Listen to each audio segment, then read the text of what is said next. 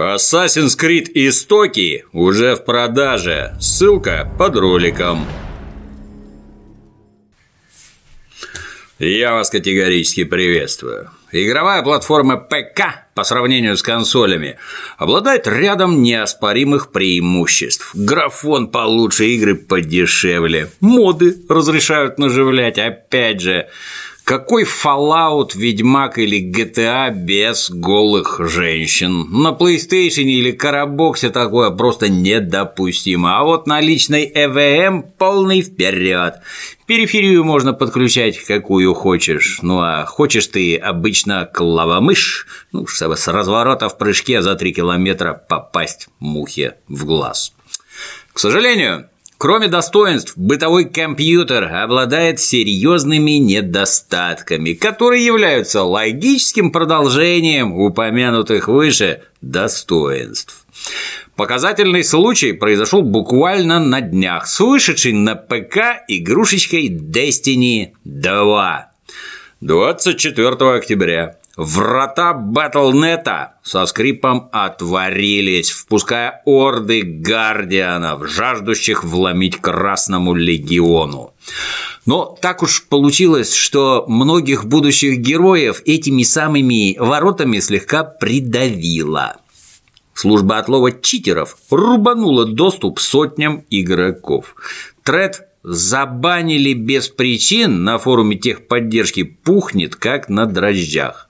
Особую пикантность происходящему придает любопытный факт. Все баны в Destiny 2 перманентные, то есть пожизненные. Ни тебе КПЗ, ни условного срока, ни тюрьмы, ни лагеря, строго расстрел.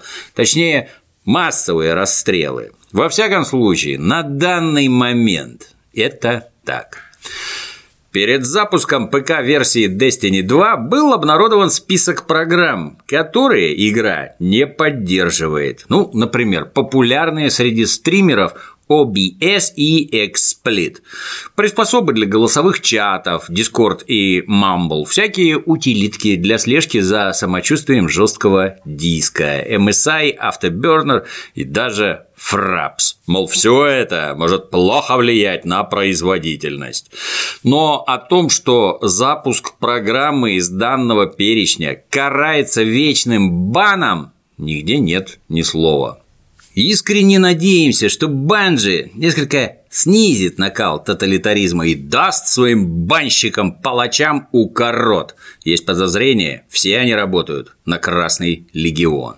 Ну, Банжи отреагировала на эту историю следующим образом. Многие переживали, что их наказывает бездушный алгоритм. Но оказывается, все окончательные решения на этот счет принимаются строго живыми людьми.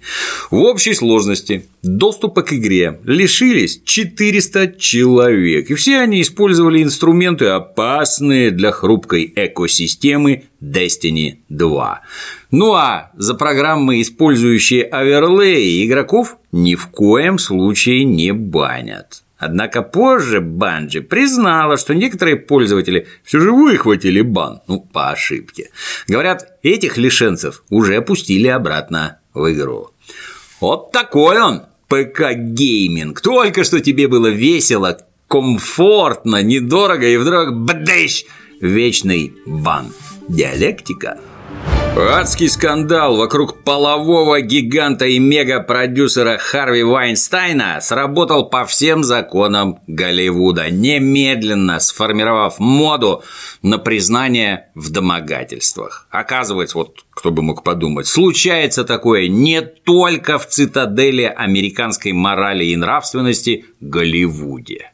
Хэштег Миту с подачи Алисы Милана наводнил Facebook. Только за первые сутки он применен 12 миллионов раз.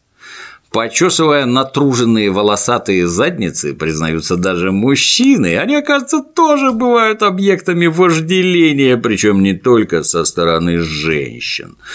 Было бы очень странно, если бы игра Пром остался в стороне. Не так давно Художник Дэвид Беллард пытался катить бочку на контору Naughty Dog, но выглядело это настолько нелепо, что и вспоминать там нечего.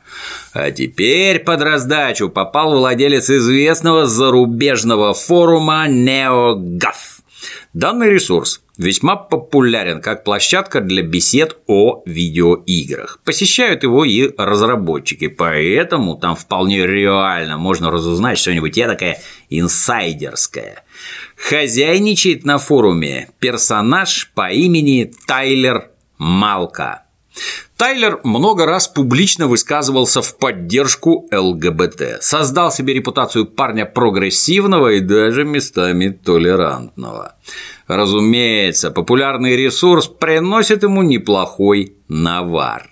Однако, третьего дня судьба форума повисла на волоске Лобковом.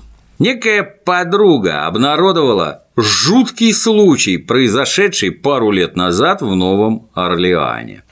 Девица за компанию с Малкой задорно синячила в каком-то отеле. Бухали они, что немаловажно, наедине.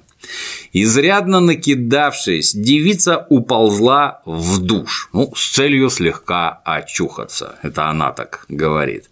Ну, вполне естественно, что окосевший Малка немедленно двинулся по свежему следу за ней.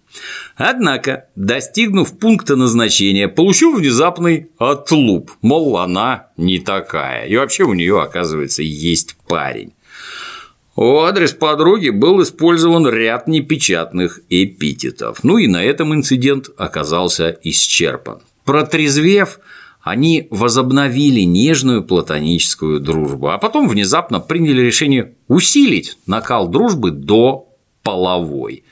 Но через некоторое время что-то пошло не так, и немного погодя герои этой захватывающей истории разошлись, как в море корабли.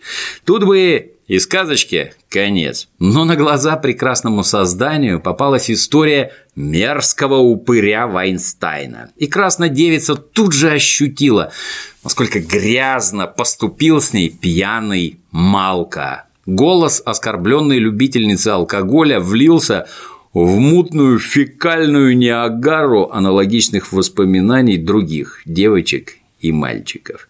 По сути, не делиться таким жизненным опытом сегодня просто неприлично. Ну, в самом деле, если тебя ни разу не домогался какой-нибудь продюсер без шансов на успех, конечно. Так может это потому, что ты непривлекательный? Когда этот жуткий компромат дошел до посетителей NeoGAF, разумеется, тут же нашлись адепты нравственности, поднявшие жуткую вонь. Малки сразу объяснили, что все его попытки прикинуться цивилизованным человеком были проявлениями гнусного лицемерия, в то время как на самом деле он мразь, негодяй и насильник. Малка выхватил модераторскую саблю и, как подобает настоящему либералу, начал рубить под корень треды хейтеров. Увы, результат сильно отличался от запланированного. Форум окончательно встал на дыбы.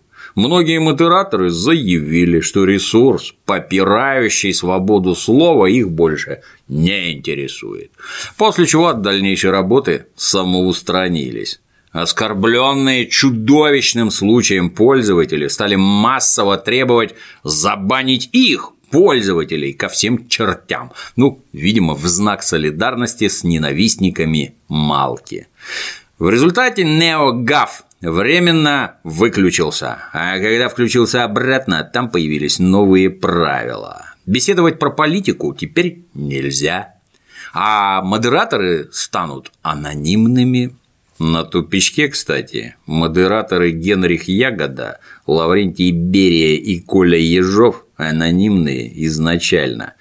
Похоже, грязный Тайлер тайно пасется на тупичке. Все обвинения Тайлер отверг, мол, написавшая эта девка доверия не заслуживает, и есть много способов опровергнуть ейную дурацкую дезу. Даже интересно, что это имеется в виду. Неужели в номере был кто-то еще? Ждем новых, обжигающих откровений. Гейб Ньюилл, начальник конторы «Вентиль», который принадлежит игровая мега-барахолка Steam, уверенно карабкается к вершинам списка Forbes. Недавно он умело прокрался в сотню богатейших людей США. Имея различными активами и наличкой 5,5 миллиардов баксов, Гейб уютно расположился на 97-м месте – Правда, на том же месте припаркован еще десяток миллиардеров, и у кого среди этой кодлы больше всего деньжищ, не знает даже главный буржуйский журнал в мире. В планетарном масштабе Гейбу отведено 427 место. Ну, однако, учитывая, с какой скоростью растут его капиталы, похоже, это вовсе не предел. Менвер Хейр трудился над геймплеем Mass Effect 3 и Mass Effect Andromeda, ну, то есть являлся штатным дизайнером BioWare Montreal. На днях он выдал интервью ресурсу Waypoint, где рассказал кое-что о семилетнем опыте работы в недрах Electronic Arts. Ну, той самой Electronic Arts, которая буквально на днях придушила студию Visceral Games, это которые создатели Dead Space, той самой, которая вызвала волну ненависти в свой адрес за лут-боксы в Battlefront 2. Менвер заявил, что издательство требует от своих студий разрабатывать строго многопользовательские проекты с открытым миром. И ни в коем случае не сюжетные линейные приключенческие игры, потому что мультиплеер и открытый мир представляют большой простор для дополнительной монетизации игры. Туда гораздо проще напихать продающихся за реальные деньги лутбоксов, например. Раскрывать все цифры Менвер права не имеет, но уверяет, что некоторые люди тратили по 15 тысяч долларов в Mass Effect 3. Ну, увидев такое, Electronic Arts стала требовать наличия микротранзакций во всех проектах без исключения.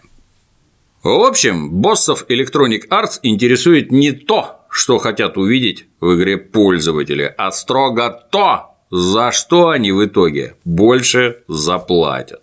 Заодно Хейер подтвердил слух о том, что разработка Mass Effect Andromeda была жутким хаосом. Команда хотела делать одну игру, а руководство требовало совсем другую. Планы неоднократно менялись, а ближе к финишу начался натуральный ад. Спешка, нервы, конфликты. Менвер не выдержал и сбежал. Теперь во главе небольшой собственной студии строит игру про войны, наркобарык и расовые конфликты. Если кто переживает за судьбы приключенческих игр для вдумчивого самостоятельного прохождения, не переживайте. Появление телевизора вовсе не значит, что театр и газета должны умереть. Это значит, теперь им придется конкурировать за внимание публики, что в конечном итоге повысит стандарты качества всех разновидностей масс-медиа. Ну, ситуация с играми примерно такая же.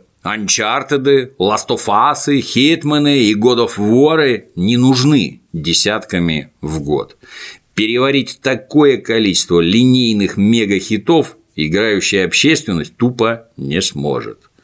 Кроме того, на продукции мегаиздательств свет клином не сошелся. Нынешние инди-проекты иногда способны всерьез удивить качеством. Как раз о таком следующая новость. Не так давно вышла игра Hellblade, вновь наглядно доказавшая, что даже небольшая, но увлеченная, обладающая навыками производства игр команда способна изготовить весьма крепкий и даже качественный продукт.